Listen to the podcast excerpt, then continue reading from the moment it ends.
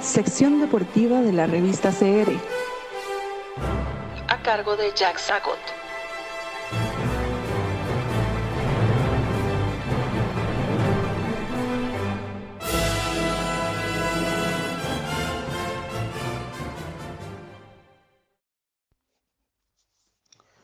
Hola queridos amigos de la sección deportiva de la revista. Hoy voy a tener muchísimo placer, como siempre, de estar en contacto con ustedes y para referirme a una figura venerable, una figura adorada, uno de los grandes héroes deportivos y cinematográficos del siglo XX, porque fue un hombre que aunó esos dos talentos, como deportista y luego como actor. su, inmenso, eh, sin precedentes éxito deportivo lo catapultó a tener también un lugar de honor en Hollywood. Es el tipo de actor que las, las jóvenes, nuevas generaciones posiblemente no sepan quién sea, posiblemente no lo recuerden y es una pena, es una injusticia porque fue inmenso en su tiempo y todavía es un, es un hombre cuyos, cuyas películas son enormemente disfrutables. Sí, amigos, me refiero al gran Johnny Weissmuller, un hombre, de nuevo, cuya vida pertenece tanto a la historia del deporte como a la historia del cine. Johnny Weissmuller nació en Europa, nació en, 1904, eh, en lo que era en esa época parte del imperio austrohúngaro. De hecho, nació en la parte que correspondería hoy a Hungría, eh, lo que pasa es que el imperio austrohúngaro era descomunal, ocupaba casi todo el centro de Europa y estaba bajo la égida de la temible familia Habsburgo. Pero el imperio austrohúngaro se desmantela a partir de la Primera Guerra Mundial, eh, en 1918 cae el imperio austrohúngaro y surgen, ya Checoslovaquia surge ya como Checoslovaquia y Hungría como Hungría y Austria como Austria, etcétera, etcétera. Entonces, a partir, del, a partir de ese momento, la ciudadanía de Johnny Weissmuller cambia. En todo caso, en todo caso, Johnny Weissmuller nace en 1904 y a los cinco añitos, en el 9, el 9, siendo todavía un ciudadano austrohúngaro, llega a los Estados Unidos con sus papás a buscar vida, a buscar éxito, a buscar prosperidad, a buscar eh, oportunidades a lo que llegaban todos los inmigrantes europeos a Estados Unidos.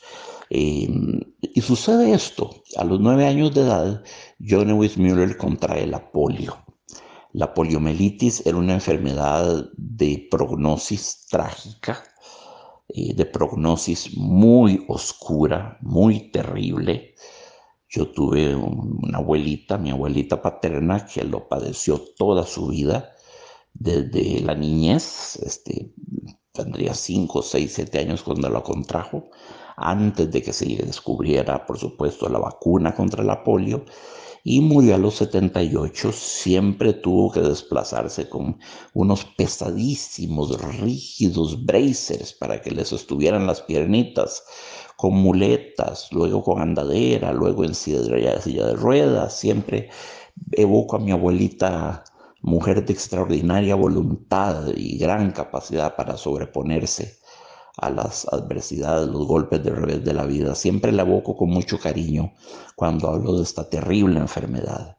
Así que bueno, ya le hice ese pequeño homenaje a mí, a mi ilustre este, em, predecesora em, y antecesora.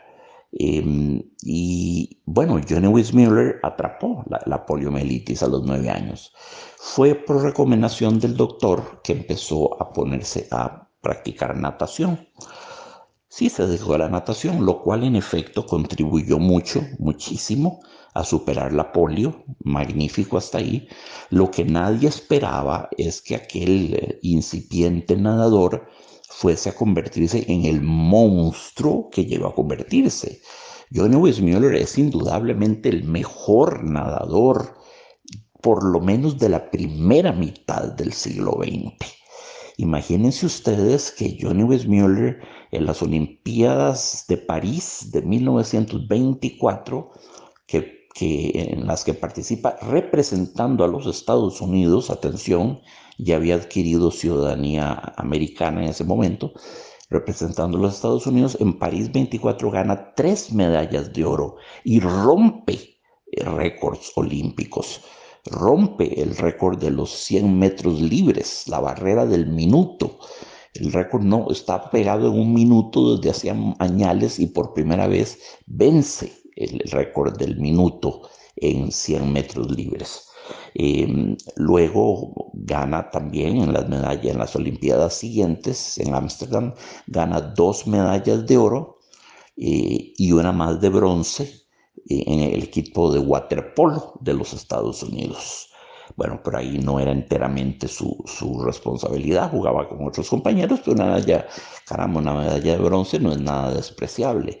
Entonces, un total de seis medallas olímpicas, tres en París en el 24 y tres en Ámsterdam en el 28. Como si esto fuera poco, amigos, agárrense a la silla.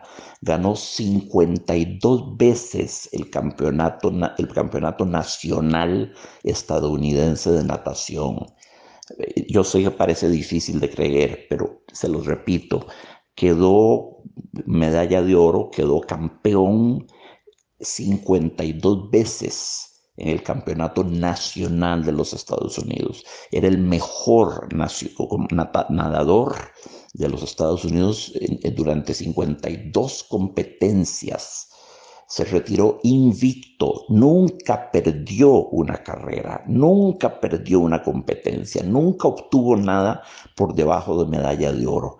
No declinó, no decayó, no permitió llegar al punto del declive y se retiró con 52 medallas de campeón nacional estadounidense y 6 medallas olímpicas y luego varios otros torneos internacionales que no voy a enumerar porque son muchos.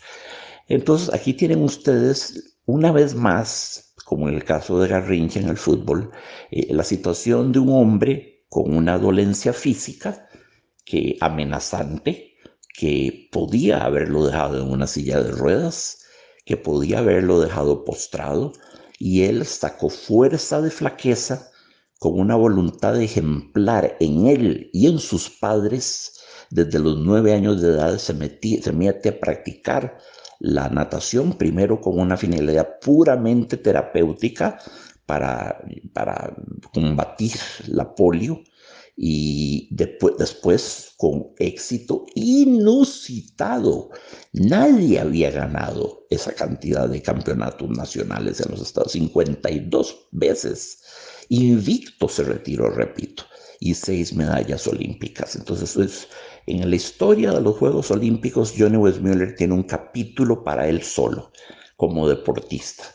Pero resulta que no solo destacó como deportista, cuando ya estaba un poco grande, ya para seguir, para seguirse, para seguir ganando todo lo que ganaba, no dudo que pudo haber seguido ganando más medallas durante mucho tiempo más, pero se retiró a tiempo e incursionó en la actuación. Hollywood le vio la cara perfecta para encarnar al inmortal personaje de Rudyard Kipling, Tarzán de los monos. Y tal fue su primera película, justamente Tarzan of the Apes.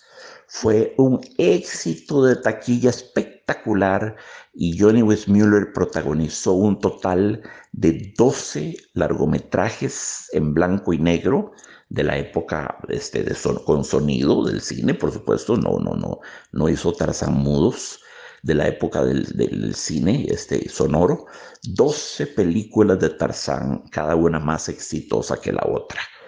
Y ahí le pusieron a Chita, por ejemplo, la, la monita que siempre fue su compañera de, de, trabajo, su, su coactriz, ¿verdad? Y le pusieron una compañera de conformidad con, lo que estipula Rudyard Kipling, la famosa Jane, que en el cine la representaba aquella estupenda pelirroja que se llamaba Maureen O'Sullivan. Eh, una escena típica de las películas de Tarzán era eh, Jane este, corriendo a través al, lado del, del, río y Tarzán nadando junto a ella y Tarzán que llegaba primero al lugar donde iban nadando que, que, Sullivan, que Jane. Cuando llegaba Jane, Tarzán estaba ya sentado al borde del, del, agua esperándola. Nada más rápido que, que, Jane. Y por supuesto, ¿cómo olvidar sus, sus épicos combates contra los lagartos a los que doblegaba y apuñaleaba en la panza, ¿verdad? ¿Cómo olvidar al elefante Tantor, que era su amigo, eh, o a Chita? Chita este, sobrevivió a Johnny Westmuller, sobrevivió a Marino Sullivan. Chita murió hace poco. Chita era una monita longeva que de todo ese cast del primer Tarzán, eh, de todo ese cast, fue el que más sobrevivió. No la cambiaron, es la misma monita, la, la, monita, la chimpancé del primer Tarzán Tarzan of the Apes es la misma del último Tarzan, 12 películas más tarde. Y es la misma monita que aparecería a menudo en la serie que posteriormente hizo Tarzan también de largometrajes, igualmente exitosa que se llamaba eh, eh, Jim de la Jungla, Jungle Jim. Jungle Jim, eh, también largometrajes. Eran, por supuesto, películas de matiné, ¿verdad? Eran películas para niños, eran películas muy sanas muy sanas. Bueno, habían elementos que no eran tan sanos, había elementos que había que criticar. Eran, por ejemplo, típicamente el producto de una América segregacionista y racista. Cuando venía un convoy por la, por la selva, una fila de personas liderados, pongamos, por Tarzán, después los exploradores blancos y al puro final, ganando una enorme canasta llena de víveres y de cosas, ponían invariablemente un negrito. Y siempre sucedía que al atravesar un estanque, al negrito se lo comía un lagarto. Y, siempre era el negrito, ¿verdad? Ya se sabía, ya, eso se sabía. Era un, un tropo, un lugar común de esas películas. Así que, bueno, nada hay tan sano, nada hay completamente sano Ningún producto de una sociedad esencialmente racista puede ser completamente inocente dense cuenta como hasta este elemento de corrupción, hasta este elemento de perversidad se mete en un tema en principio tan blanco, tan inocente, película de aventuras como Tarzán. Sin embargo, ahí está latente el racismo, ¿verdad? Y, en, otros, en otros rasgos de las películas. Menciono solo ese caso de, del, negrito al que siempre se lo comía el lagarto o que se hundía en unas arenas movedizas. Era, siempre, lo ponían para que él se lo comiera o lo matara a alguien. Sí, Johnny Westmuller fue un maravilloso Tarzán, lo recuerdo en Tarzán y los cazadores de perlas, fue su último Tarzán, esa se filmó en Acapulco, lanzándose Tarzán desde unos acantilados altísimos, altísimos para cazar perlas, ¿verdad? Em, Tarzán en Nueva York, en algún momento en que lo cazan y lo llevan a Nueva York y hace clavados espectaculares sobre el río Hudson lanzándose desde el puente de Bridge, de, Brooklyn, desde el Brooklyn Bridge. Ah, o, saltando de la azotea de un rascacielos a otro como si fuera, tuviera el bejuco de, la jungla. No, no, era, era un magnífico Tarzán. Ha sido el mejor Tarzán de la historia. Cuando ya no hizo más Tarzán, hizo 12 películas, repito, y luego hizo 13 largometrajes también muy exitosos de Uncle Jim. Después de eso empezó a decaer y pasó a ser una figura muy secundaria, pues todo todo se gasta.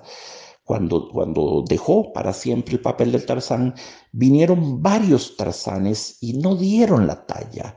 No dieron la talla. Llegó uno que era un hombre muy apuesto, muy apuesto que se llamaba Lex Barker.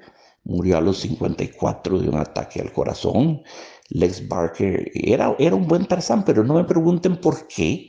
No tuvo el carisma, no tuvo la simpatía de Johnny Westmuller.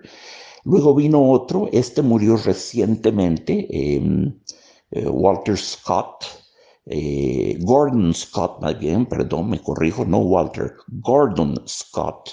Gordon Scott habrá hecho tal vez cinco películas de Tarzán o cuatro, y jamás las, las, las 12 que hizo Johnny Westmuller. El, el cine no volvió a conocer un Tarzán como Johnny Westmuller. Eh, no volvió a conocer. Johnny Westmuller representa este, la, el, punto de homeostasis, el punto de equilibrio más perfecto que hay entre una carrera deportiva y una carrera artística. No era un gran actor, no por supuesto que no amigos, no era Laurence Olivier, no era Richard Burton, no era Sir John Gielgud, no era Sir Michael Caine, no era Sir Anthony Hopkins. Bueno, sobra decirlo que no, pero para lo, para lo poquito que demandaba Tarzán, caramba, eran cuatro palabritas, yo Tarzán, tú Jane, eso, eso era el libreto de Tarzán. Era un magnífico actor, simpático, carismático sobre todo. El carisma no se aprende, amigos, se tiene o no se tiene, ¿verdad? Es un don natural. Eh, fue un maravilloso actor que llenó de fantasía la mente de todos los niños, todos los niños de aquella generación. Todos soñábamos con ser Johnny Westmuller. Fue un hombre que nos dejó a todos muy, muy, muy marcados de toda la vida. Eran películas de matiné, las daban en las mañanas a menudo, o bien en tanda de uno, tanda de dos, dos sábados por la tarde, ¿verdad? Se comía un helado a la salida, en fin. Yo viví parte de esa época. Ya cuando yo era niño, Tarzán, Weissmuller, Johnny era un vejestorio, ¿verdad? Pero todavía yo recuerdo a mi papá llevarme a ver Tarzán de los monos y en, diversos cines del país y lo disfrutaba hermoso. Luego me compré la integral de las películas de él, estaba en París, me compré la integral. Tengo las 12 películas de Tarzán, en blanco y negro todas ellas. Eh, Uncle G, eh, em, Jim of the Jungle, Jim de la jungla, no me llegó nunca tanto a mí, no me llegó nunca tanto.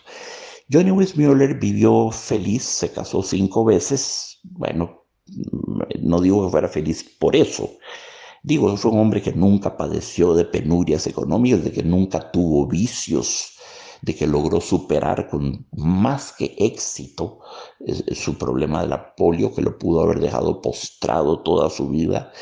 Y este, murió en 1984 a la edad de, 70 y, de 79 años de edad, no llegó, a los, no llegó a los 80, 79 años. Murió en Acapulco, feliz y tranquilamente con su quinta esposa que lo chinió mucho. y padecía de Alzheimer al, al, final de su vida. De hecho, le daba de pronto por creerse Tarzán a sus 79 años y se paraba en un sofá de la sala o en la cama y hacía el grito famoso de Tarzán y se golpeaba el pecho y aquellos gritos de Tarzán se oían en todo Acapulco y despertaban aterrorizadas a las personas, ¿verdad? Este, les cuento una anécdota muy divertida. Había un grupo de había un grupo de estadounidenses en La Habana y entre ellos Johnny Westmuller, que era un golfista, y ahí otro aspecto de su, de su, de su ser de deportista, era un deportista competitivo, muy bueno, un, golfista de élite, indudablemente, y estaba en La Habana cuando entró el golpe de Estado de Fidel Castro. Batista huyó para los Estados Unidos y Fidel Castro tomó el, el poder. Entonces irrumpieron los guerrilleros de Fidel Castro al exclusivo club de golf donde estaba jugando Johnny Westmuller con sus amigos. Entonces Johnny Westmuller no se le ocurrió otra cosa que hacer el grito de Tarzán y golpearse los pectorales. Y lo crean ustedes o no, los guerrilleros le tuvieron respeto y dijeron, no, no, no, no, no, ¿cómo vamos a allanar este lugar donde está Tarzán? No, no, si todos vimos sus películas y crecimos sus películas, no, no, no, no, dejen salir a toda esta gente, dejen salir a Tarzán, llámenle un taxi a Tarzán para que lo lleve al aeropuerto, un taxi, el mejor taxi, yo, nosotros lo pagamos, a Tarzán hay que cuidarlo, a Tarzán hay que cuidarlo. Así que ya ven ustedes esta, esta enternecedora anécdota como, como su figura de Tarzán hasta lo salvó de haber sido un rehén, ¿verdad? Eh, un rehén este, en, la, terrible revolución cubana este, del, 58 y del 59. Este, y este fue, este, fue, este fue el famoso, el inmortal Johnny Westmuller, un héroe indiscutido en el campo del deporte y también en el campo de la actuación y de la, y de la del mundo de Hollywood. Fuerte abrazo queridos amigos y hablamos muy pronto.